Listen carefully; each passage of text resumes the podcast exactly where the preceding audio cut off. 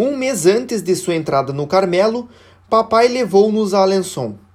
Mas a viagem ficou longe de assemelhar-se à primeira, porque tudo se me converteu em tristeza e amargura.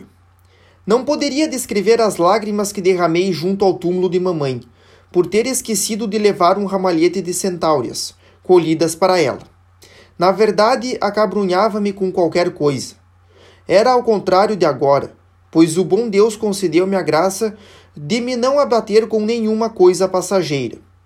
Quando recordo os tempos idos, minha alma transborda de gratidão vendo os favores que recebi do céu.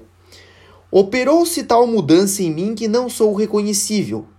Verdade é que eu desejava ter sobre minhas ações um domínio absoluto, ser a dona, não a escrava. Essas palavras da imitação comoviam-me profundamente, mas devia, por assim dizer, comprar essa graça inestimável pelos meus desejos. Ainda parecia uma criança que só quer o que os outros querem, o que fazia as pessoas da Lençon dizerem que eu era fraca de caráter. Foi durante essa viagem que Leônia fez experiência nas Clarissas. Fiquei triste com sua entrada extraordinária, pois amava-a muito e não pude beijá-la antes da partida. Nunca me esquecerei da bondade e do embaraço desse pobre paizinho quando veio anunciar-nos que Leônia já vestiu o hábito das Clarissas. Como nós achava isso muito engraçado, mas não queria dizer nada, vendo quanto Maria estava descontente.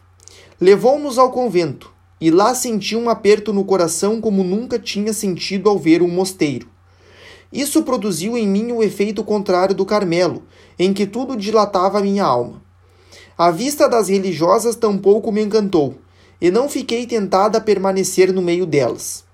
A pobre Leônia parecia muito gentil no novo traje. Disse-nos para olhar bem os olhos dela, porque não devíamos vê-los mais. As Clarissas só se mostram de olhos baixos. Mas Deus contentou-se com dois meses de sacrifício, e Leônia voltou a nos mostrar seus olhos azuis, frequentemente molhados de lágrimas. Ao deixar a Lençon, pensava que ela ia ficar com as Clarissas, por isso foi com muita tristeza que me afastei da triste rua da meia-lua. Ficávamos apenas três, e logo nossa querida Maria ia nos deixar. 15 de outubro foi o dia da separação.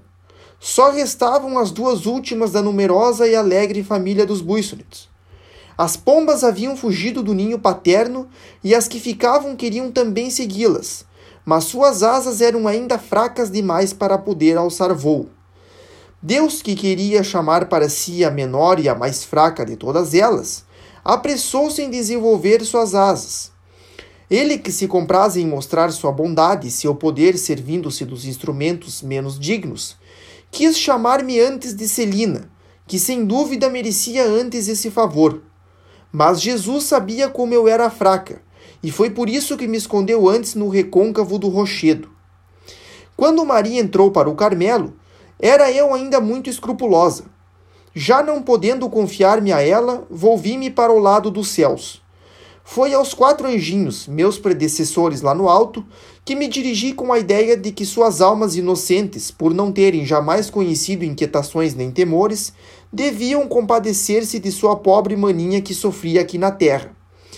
Falava-lhes com ingenuidade de criança, e fazia-lhes ver que, sendo a caçula da família, tinha sido sempre a mais amada, a mais contemplada com carinhos por parte de minhas irmãs, e que eles, por certo, também me teriam dado provas de afeição se tivessem continuado aqui na terra.